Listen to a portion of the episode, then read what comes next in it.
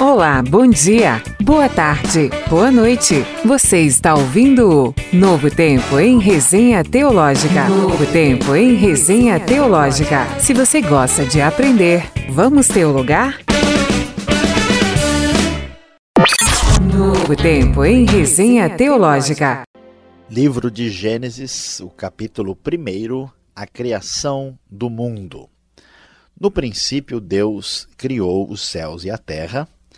Era a terra sem forma e vazia, trevas cobriam a face do abismo e o Espírito de Deus se movia sobre a face das águas. Assim se inicia o primeiro livro da Bíblia, que afirma que Deus criou os céus e a terra, criou todas as coisas que existem. O que nós descobrimos na leitura da palavra divina é que nós temos um único Deus que não tem princípio e nem fim. A Bíblia dispensa a necessidade de provar a existência de Deus, porque, segundo a própria Escritura Sagrada, Deus é percebido claramente por meio das coisas que foram criadas. Portanto, todas as pessoas do mundo têm uma espécie de intuição da existência divina. Isto é um fato que está dentro do coração humano. Algumas pessoas tentam lutar contra esta disposição, mas a Bíblia deixa bem claro que a existência de Deus é um fato estabelecido, não há necessidade de se provar que Deus existe. Muitas pessoas, naturalmente, em vários lugares do mundo, poderiam levantar a questão já muitas vezes ouvida: quem foi que criou Deus? Deus não tem princípio e nem fim. Deus existe desde todo sempre, ele sempre existiu, por isso ele é chamado, por exemplo, na tradição judaica, de o Eterno. Deus não tem início. A própria definição de Deus o coloca numa situação de ser incriado, além da nossa compreensão, além da nossa finitude. Portanto, este Deus, que aliás é o único Deus, não existe nenhuma a rivalidade divina possível com outras divindades de fato, porque Deus é único, ele sempre existiu. Quando o texto sagrado nos fala aqui em Gênesis que Deus criou os céus e a terra, ele já define a diferença entre Deus e o mundo criado.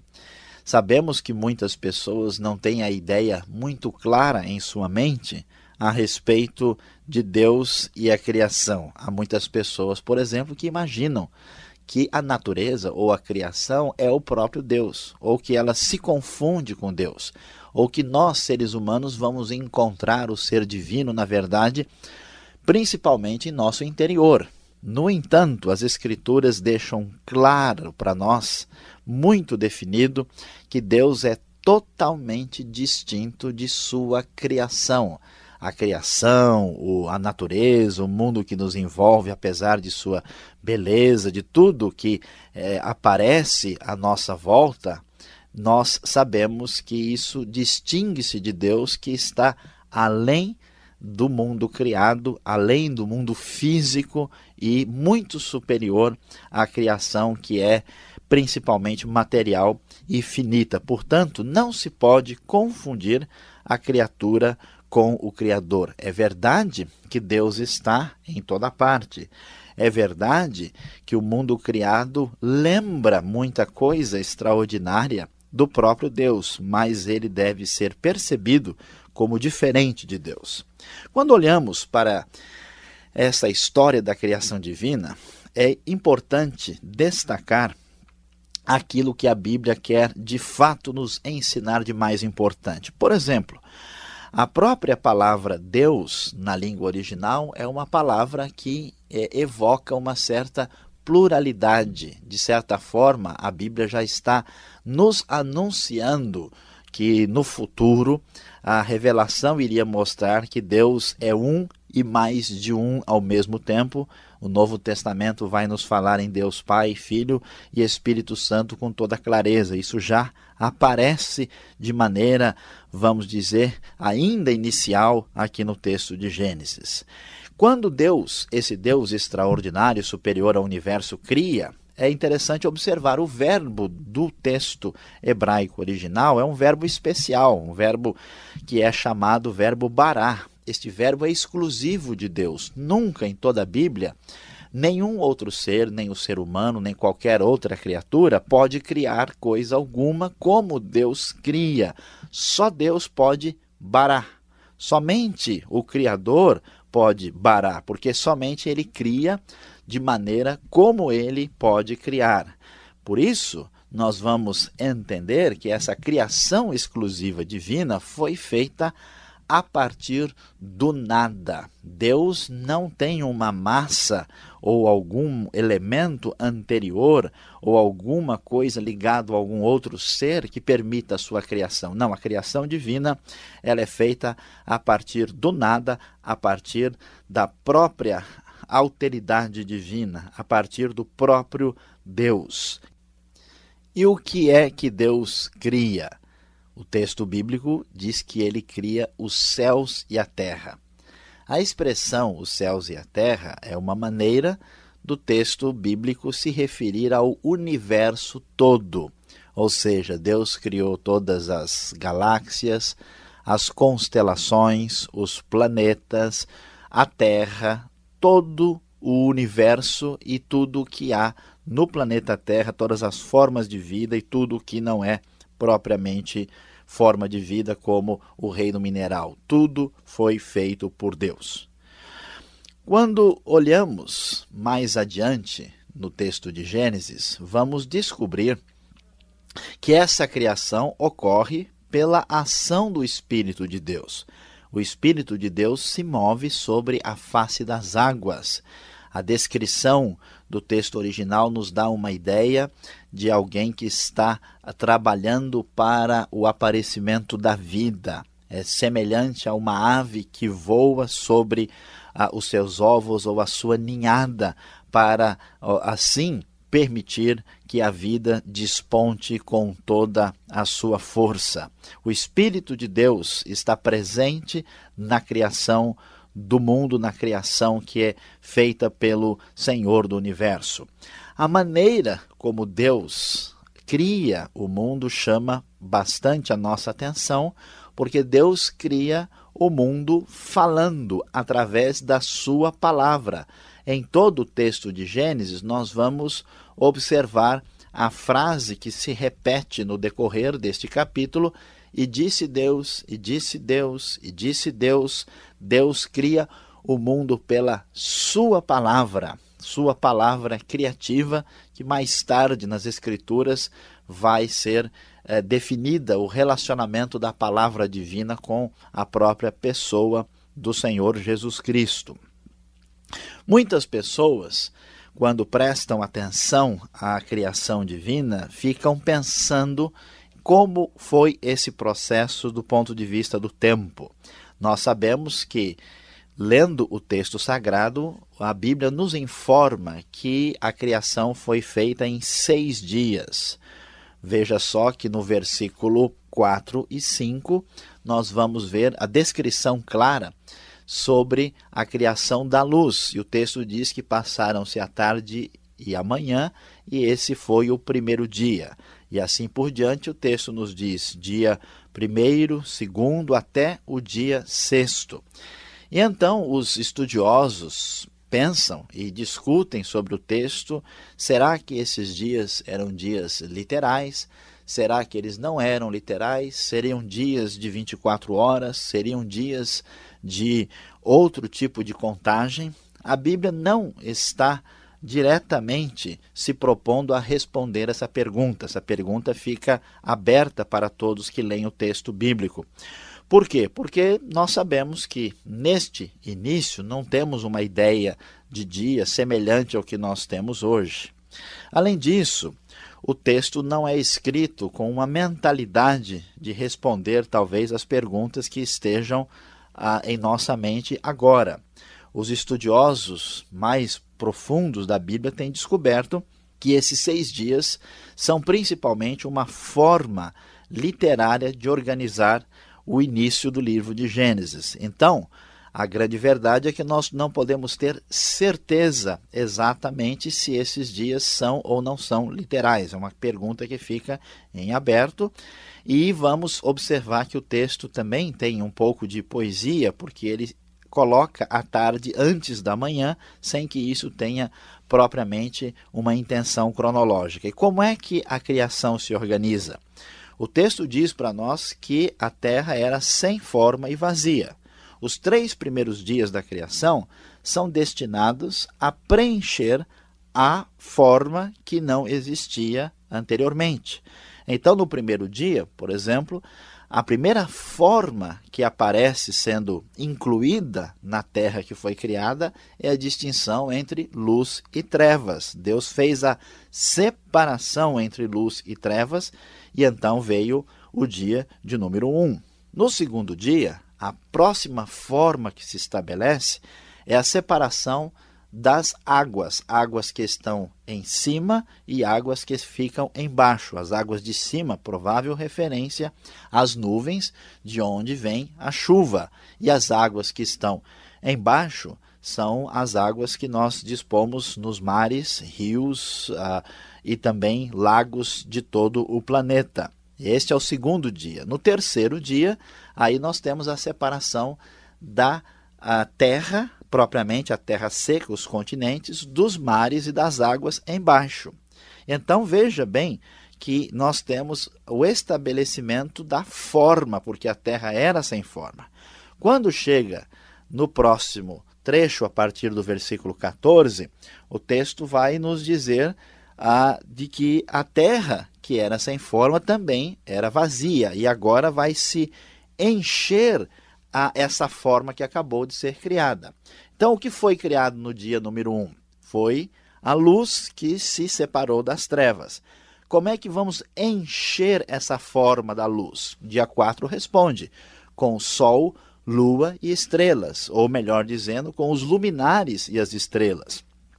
No dia 2, há uma separação de águas e águas. Por isso, no dia 5, que é um dia paralelo do dia 2, nós temos a presença das aves que estão voando perto das nuvens, que são as águas de cima, e as criaturas marinhas ou criaturas aquáticas e os peixes que aparecem nas águas de baixo.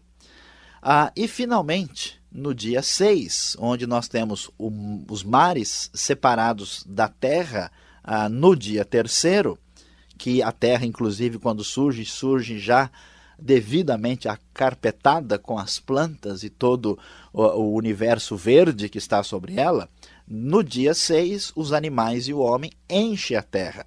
Portanto, a terra, o que não tinha forma, ganhou forma nos três primeiros dias, e o que estava vazio ganhou enchimento nos seis, nos últimos três dias, do 4 até o 6. E por isso nós vamos ver que o autor de Gênesis está pensando numa elaboração mais específica da sua mentalidade, não está tentando responder algumas questões, talvez, que são a nossa principal dúvida. Então, nós não podemos definir muitos detalhes sobre os dias, mas entender que eles são dias ah, no sentido mais amplo do termo e que eles falam sobre toda a criação que preenche aquilo que estava sem forma e vazio. E Deus, ao fazer tudo isso, coloca a sua frase de plena aprovação, dizendo que tudo ficou bom. Tudo ficou bom e até na criação do ser humano ele vai dizer que ficou muito bom. Essa palavra bom significa que aquilo não só é bom, como também é muito belo, muito bonito, tem harmonia tem uma, um elemento estético presente nessa criação divina.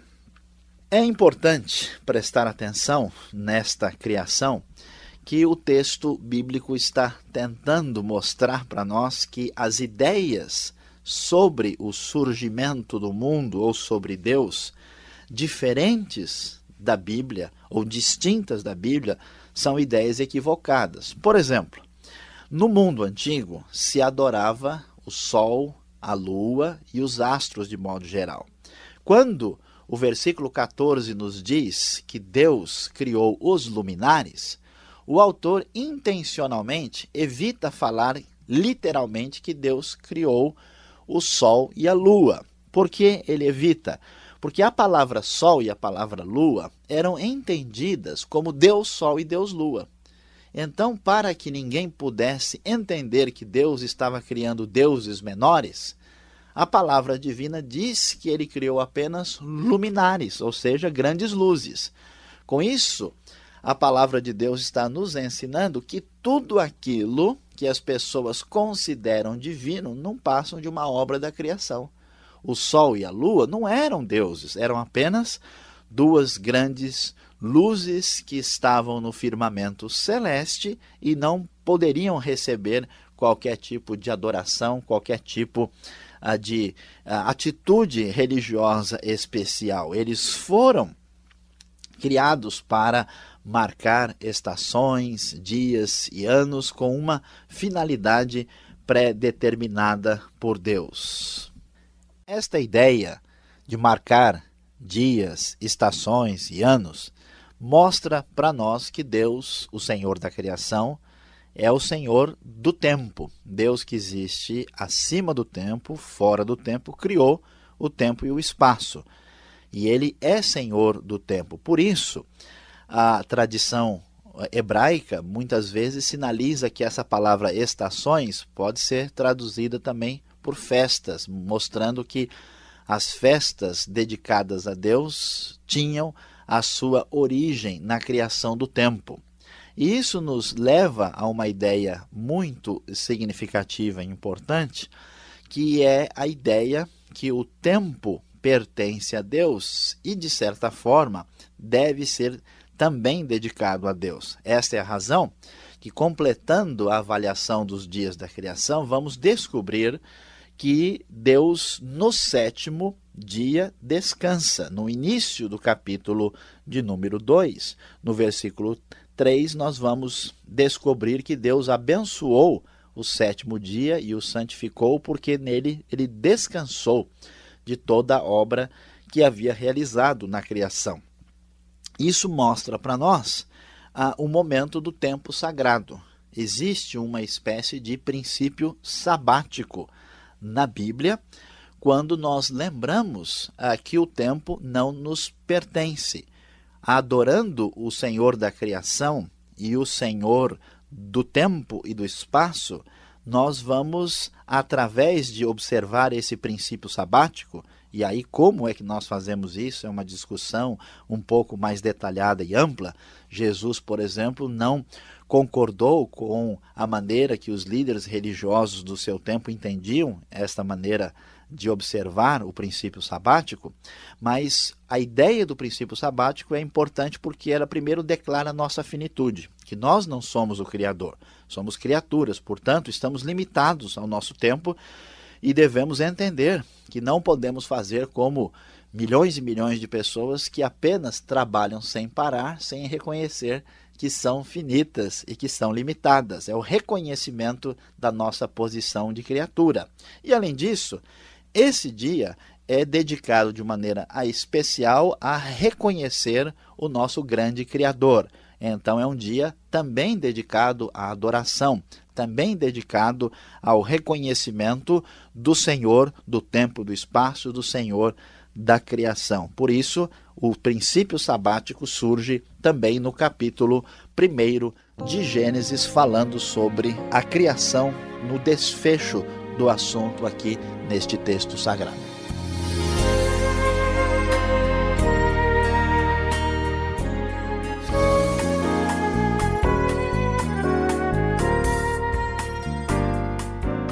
Ok, Luiz Saião. No capítulo 1 de Gênesis, vimos Deus, criação, temos outros assuntos.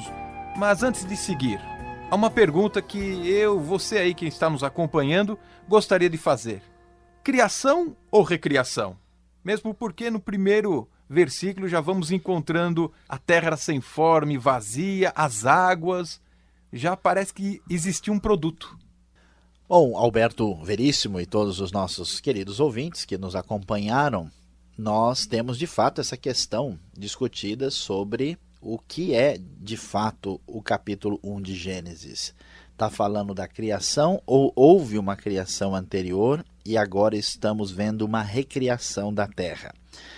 Na verdade, fica bem claro que toda a criação foi feita por Deus. A dúvida que muitos pesquisadores da Bíblia têm é se o primeiro versículo que fala no princípio Deus criou os céus e a terra é o título falando da criação de tudo e o versículo 2 em diante seria a situação da terra sendo formada de novo depois de uma situação catastrófica e problemática que aconteceu. Por que, que estas pessoas que pesquisam a Bíblia pensam isso? Eles pensam porque acham estranho que Deus esteja criando e já esteja presente trevas, a terra esteja sem forma e vazia. E então a impressão que dá é que aconteceu algum problema entre a criação divina e o estado em que se encontra a terra agora.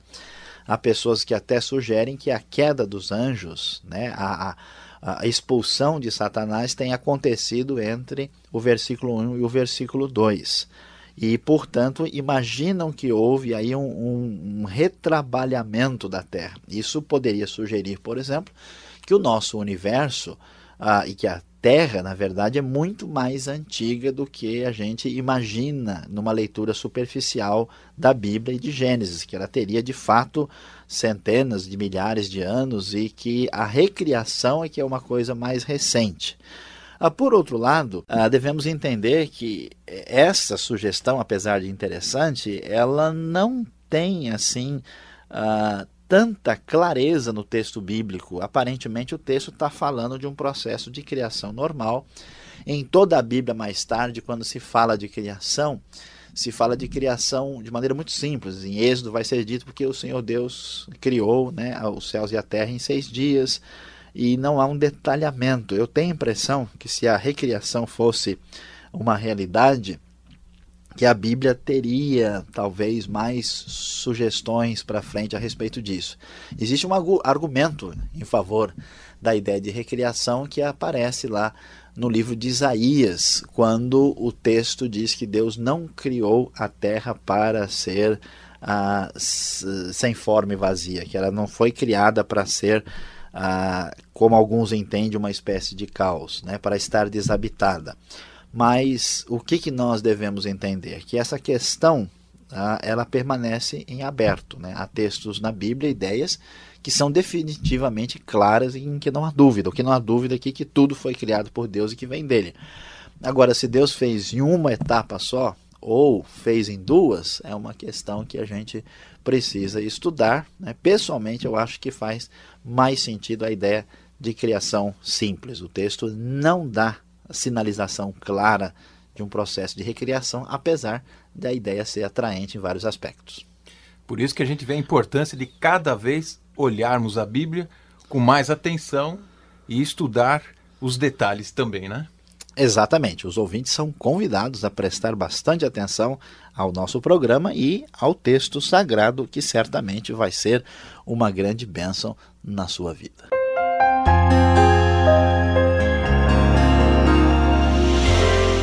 Concluindo o programa de hoje, nós devemos colocar estas palavras divinas de maneira mais prática na nossa própria vida. O que devemos concluir de tudo que ouvimos? Em primeiro lugar, que a realidade de Deus é inequívoca, então você deve viver a sua vida levando em conta isso. Como dizia Pascal, se Deus não existe e eu estou apostando nisso, ou se eu creio nisso, vai ser indiferente na eternidade. Mas se Deus existe e eu vivo a minha vida sem levar em consideração essa realidade, certamente a eternidade vai ser uma surpresa muito negativa para mim. Então, portanto, viva a sua vida em função da realidade da existência de Deus. Em segundo lugar, tudo foi criado por Deus e a criação mostra a glória e a maravilha e a grandiosidade de Deus. Portanto, Deus merece ser adorado e cultuado por isso. Então, você agora observe o céu, observe as estrelas, observe o sol, o mundo criado, as pessoas e veja a glória de Deus e passe a valorizar mais a pessoa de Deus na sua vida, cultuando a Deus na sua comunidade de fé, junto com seus amigos e familiares, porque isto é o reconhecimento prático de que você realmente concorda que Deus é o Criador do universo. E, finalmente, vamos também concluir que Deus é o Criador do ser humano e, portanto, nós mesmos somos uma prova da criação divina em nós mesmos. Somos uma. Ah, que pena! O novo tempo em resenha teológica termina aqui. Esperamos você na próxima edição e neste mesmo canal com mais um tema abençoado.